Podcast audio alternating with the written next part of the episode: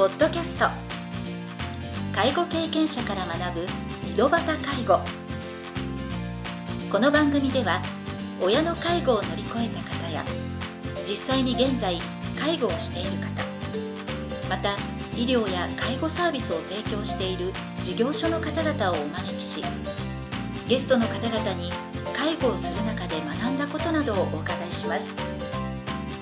ナビゲーターはこれまでで500人以上の介護相談に対応してきた介護コーディネーターの山川仁でお送りします。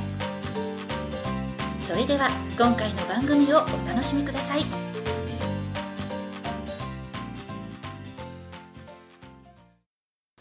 皆さんこんにちは。こんにちは。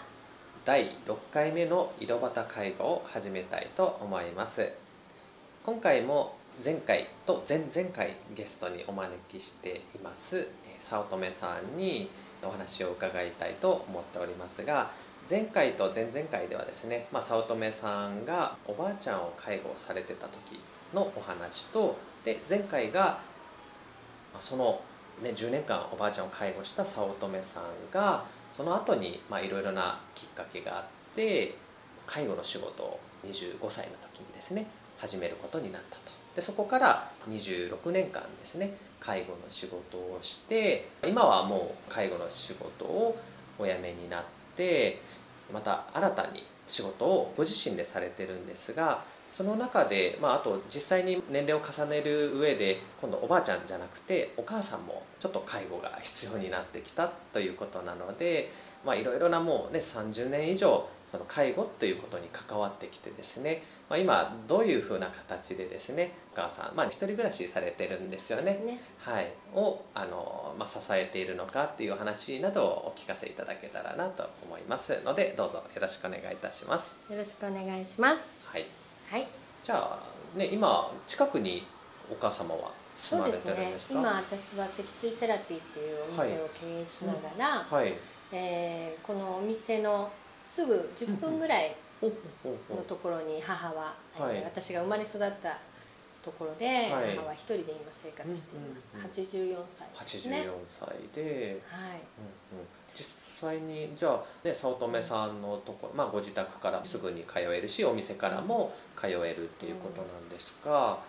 今お母様お一人暮らしということでじゃあ基本的に食事とか、ね。まあ、掃除洗濯養とかも。子縁1ですね。介護認定は受けられてるんですね、はい。その中で何かサービスとかは、そうですね。ヘルパーさんがまあ1週間に1回、うんうんうんうん。あの月曜日に来てくれてますね。それはもう環境整備みたいな、はい。そうですね。お掃除はい。ですね。はあはあはあ。お食事の用意と掃除みたいな感じですね。ということはもうほとんどもうご自身である程度のことはできてる感じなんですかね、そうですね。あの7年前にやっぱ父が亡くなって、はい。その7年前に父が亡くなった時にちょっと右手を骨折してまして、はい。でやっぱりその頃ぐらいからやっぱりすごく元気がなくなって、まあ私も仕事に忙しくしてたので、はい。まああの父が亡くなった後やっぱ母がですね一人で、まあまだ元気だから大丈夫だろうっていうことでまだ私もほったらかしていました。うんなので、えーそうですね5年ぐらい前に、うん。えーまあ、仕事私もまあ頑張ってはいた頃ですよね、うん。えーやっぱり母の私の実家に行ったらちょうどうちの家は中2階がリビングみたいになっててはい。1階がトイレになってるんですね、うんうんでその中2階で大体台所もあるし、まあ、リビング的な部屋なので、まあ、うんそこで母が生活してるんですけど、うん。まあ、行った時にすごい尿臭がして、うん。まあ、バケツでおしっこをしてる。で私はその部屋に行った時になんか嫌な匂いがして、まあ、小さい頃おばあちゃんがやっぱり尿臭だったりしたのがあったのでこの匂いああ年を取るとやっぱりこう匂うのかなって思いながらもちょっとあまりにもすごかったので「お母さん大丈夫?」って言ったら「なんで何?」って言うけど母はやっぱ気づいてないわけですよね、でもこう見見るとですねなんかやっぱりものすごく臭いんです。ねバケツの中におしっこしてるんです。うん。でなんで下でトイレでおしっこしてんの？って言ったらもう面倒くさいと。うん。階段降りていくのが。うそしてもう食べ物はとにかく冷冷凍物をうんチンチンとして食べたりテレビで頼んだ牛丼だったりとか,、なんかそういったものをもうずっと毎日常に簡単なもの、レトルトのものを食べてある、ですごく超えててですね、あこれはいかんなと、で当時はやっぱり私も介護の仕事をしてたので、息子と一緒にですねここにポータブルを置いてトイレを作ってあげようかとかですね、そういう目線でちょっと見てました、でも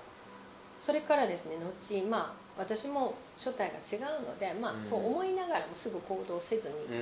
まあ、介護の仕事をしながら、まあ、母を、まあ、たまに見に行く程度のことでした、でも私が介護の現場でやっぱりこうちょっと人手不足の中でですね、夜勤して日勤してっていう仕事をちょっとしてしまっちゃったので、自律神経の障害になってしまって右手が全く動かなくなってしまったんですね、はいはいはい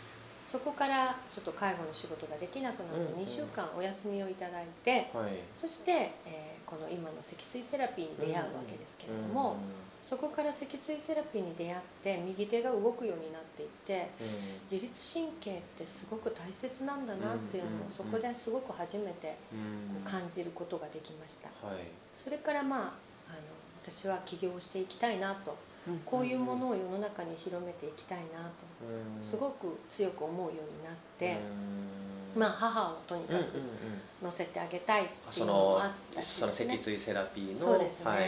い、でまあいろんな資金繰りの問題でなかなかやっぱり銀行に仕事を辞めた状態だったのでも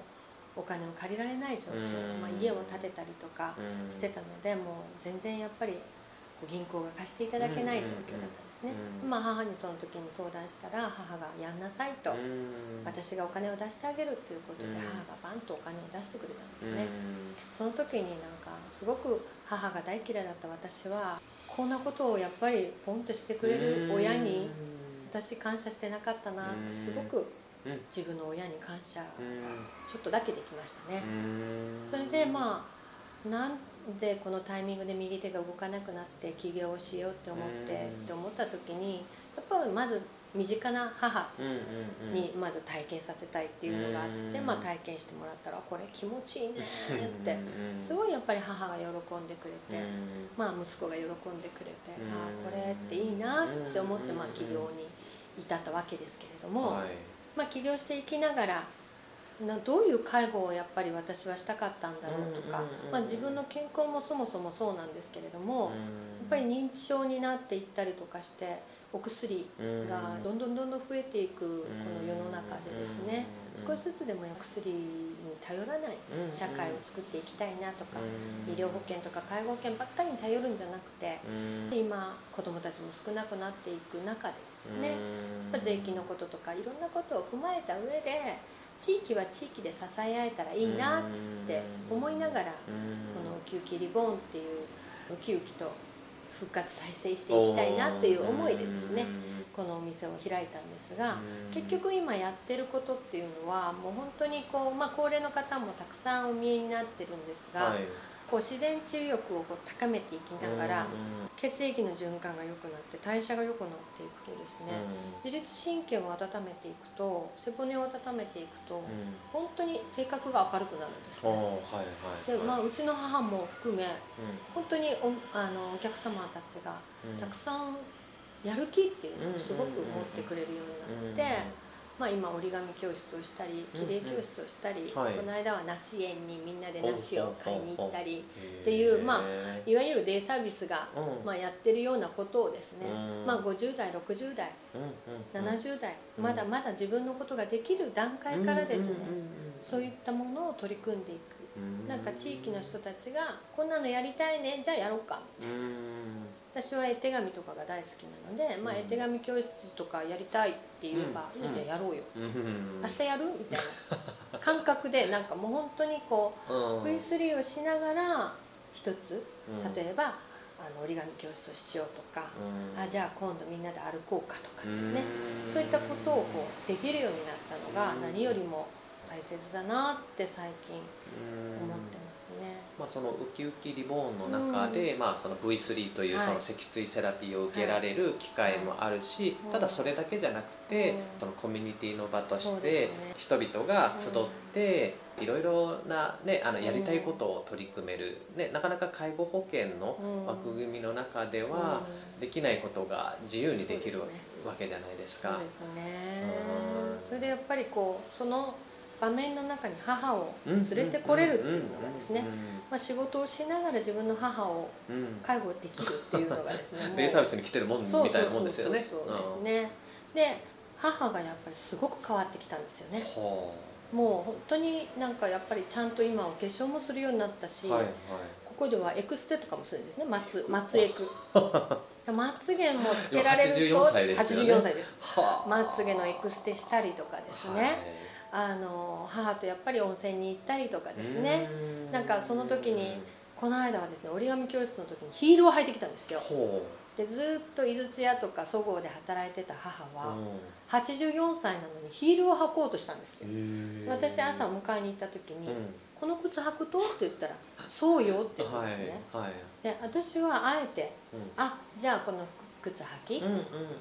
で私が手をつないでですね車に乗せて。うんうんでもこの階段をヒールを一生懸命履きながらうん。登ってきた母を見た時に、ああ元気になるとヒールも履けるんだってそう思いました。うんうんうん。だから健康になっていくと自信ができてうん。自信ができると綺麗になりたくてうん綺麗になっていくともうどんどんどんどんなんか積極的にうん。本当にあ今度は何があるの？うんとかですね。うん折り紙教室はいつ？とかですね。うん今度は切り絵はいつ？とかですね。うんなんかもう本当に自分から連絡してきたりとかはい。もう最近はヨガもねなんかあの私ヨガ行くわやっぱりとかですね。最初の頃何回か誘ったんですけど、はい。あやっぱり私は体がまだ硬いからとか言ってたんですけど、へー。やっぱり元気になっていくと、うん。ヨガ教室は木曜日やったかねとかですね、やっぱりこう本当にこうなんかここに来る時に自分の娘がここで働いてるっていうので、うんいつも娘がお世話になりますみたいなね。母親的のねはい。あまた来てくんしゃいとかですね。はいまた来てくんしゃゃいとか言って、あもーういつもお世話になります娘がお世話になりますっていうはい。母親の顔をですね、いっぱい出してくれてうん。そういう母に出会ええた時にやっぱりこう介護ってうん生きがい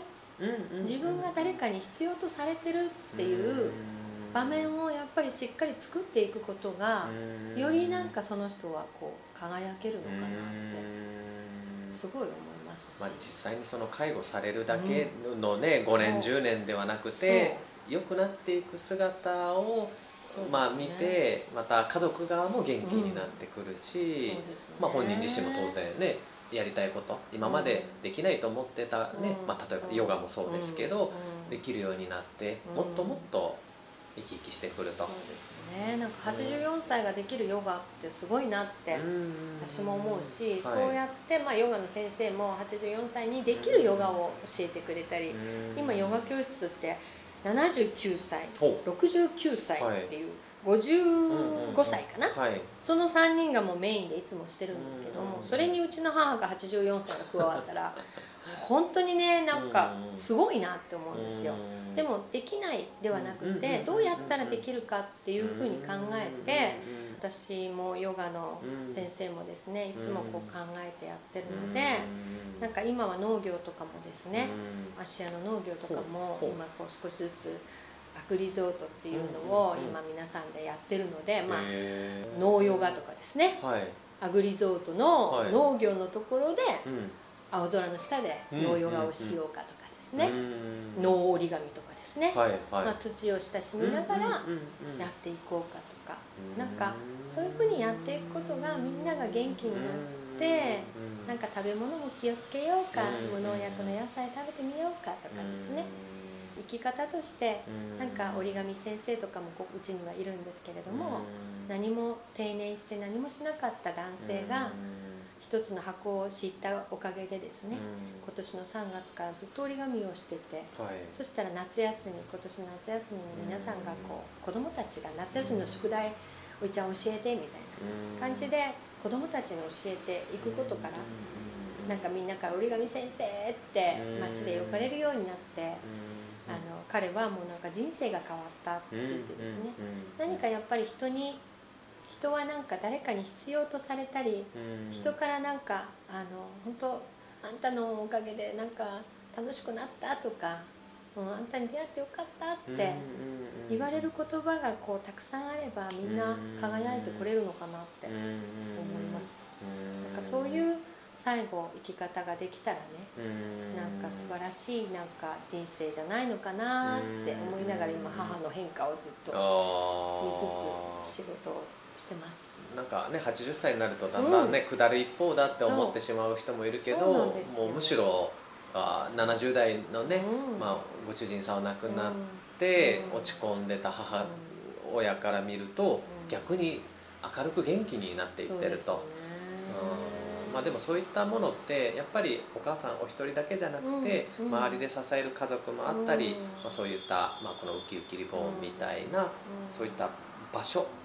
まあ、輝ける場所っていうのが、まあ、必要になってくるんでしょうね。と思います。もうその、まあ、今後の、ね、活動としては、まあ、実際に今もただ、ね、母親を介護するだけじゃなくて、もう介護というよりかはむしろその一緒に仕事を楽しんでるお母さんが広報部長として、うん、そうですね。ウキウキリボンの宣伝をしてくれて、まあ、実際に働きながら、まあ、あとその通われてる方を脊椎セラピーの機会で健康に、ね、したりあと実際に、まあ、そこに来ることによって機械だけを利用するんじゃなくてコミュニティというか会話が大事ですよね、うちの母がですね言ってたんですよ、デイサービスとか行ってみたらって言ったら、デイサービスとかはね年寄りばっかりやけ嫌っつ 自分も年寄りやんって思ったんですけど、あの別の方からも同じような話を聞いたことがあってですね、よく言ってたよね。私もデイサービスでもそういうことをよく聞いてたなと思った時に、ある日あのお話ししてたら、はい。お年寄りがたくさんいるところの会話って誰かが亡くなった、誰かが病気になった、ね、もうあの人は死んだとねとかあの薬がよかたいとかですねそういうなんかこうそういう会話が多いと。嫁さんの悪口だったり息子の悪口だったり。でもこのコミュニティってここは違うのはやっぱり若い人がいたり子供が来たりなんかそういうなんか今のファッションってそんなんが流行っとんねっていう洋服を見たり、はい、へえ型が出とうとねとかですね。なんかなんかそういう会話がすごく新鮮でバスに乗って毎日来られる方もいらっしゃってですね。その時に本当になんかそう言われてみたらそうかもしれない例えば介護現場にいると介護の話ばっかりあの人は要介護5から3になったとかだからそういう会話の中に面白くないじゃないですか。でも例えばデパート勤めの友達と話すとファッションの会話になったりとか今こういうの流行っとるとよとか言ったら「えそうなんだ」って思うような感じでですね。もっとそのコミュニティとしてはいろんな職種の人がいたりとかいろんな年齢の人がいることで頭が活性化されたりとか絵手紙をしたり遊びに行ったり、ご飯食べ行ったり、昨日のテレビ番組の話ができたり、小学校の会話があったり、子供たちが「あやっとあの子歩き出したんやね」とか、そういう他人の赤ちゃんを見ながら成長を一緒に喜んだり「あもう幼稚園になったね」とかそういうのがなんか生きる喜びじゃないかなって思ったりはしますよね。じゃあまあ逆にデイサービスでずっと長年ね、入所施設も含めてですけど、そういった経験があるから、ウキウキリボーンでは、まあ、逆に介護認定を使って利用するサービスではないし、車でお迎えに来てるくれるわけでもないですけど自分たちの意思でバス乗ってでも、ね、杖ついて歩いてでも来てあの楽しんで帰っていただけるっていうことですよね。うん。まあ、そこでまあ年齢制限も当然ないわけですから、まあ、そういった、ね、ところに、ね、事務所は、ね、八幡西区の中心部である阿能の方にあるんですが、はい、もしちょっとご興味のある方とかはですね、はい、まあ、よかったらせっかくなんで最後に事務所の住所とですね、はい、連絡先などをですね、お伺いできればなというふうに思っております。はい、えー、八幡西区相生町、はい、ね。2の1のはい。えー、メイトピアアイオイっていうビルの2階にあります。はい。えー目の前にはスピナアノーテンと書いてありますけれども、うんうんうん。決してアノーではなくてですね相生町にあるスピナですね。そう。なんですね。はい。はい。相生町にあるスピナなんですけどアノーテンと書いてます、相生町って言ってですね八幡西区の台所と言われるような市場が真ん前に広がっててですね、皆さんあのここに来た帰りには相生町で買い物して帰るみたいなですね、昔をご存知の方はここは井筒屋のビルです。昔ここには井筒屋があって井筒屋の、えーここは洋服売り場だったというお話ですけれどもそういったところでウキウキリボーンっていう復活再生という最上級の復活再生ということで、はい。ウキウキとですね、楽いしい人生を送っていただきたいなという思いでですね、うん。はい、頑張っております。はい。じゃあね場所はね相生町ということで、はい。えっとご連絡先もしちょっと先に問い合わせとかはいをしたいなっていう方ははい。はい。電話番号よろしいですか？はい。ゼロ九ゼロ。はい。七三九二ゼロ九八ゼロです。はい。はい、じゃあまた今回ね第3回にわたっていろいろお話を伺いましたが、はい、またあの早乙女さんの活動もどんどん、はい、ね広がっていくかと思いますので、今後ともぜひよろしくお願いいたします。願いいたします。はい、ではあありがとうございま。した今回の番組はいかがでしたか？この番組ではリスナーの皆様からのご質問なども受け付けておりますメールアドレスはひとしの h 小文字で h. 山川19アットマーク gmail.com h. 山川19アットマーク gmail.com ですそれでは次回の配信をお楽しみに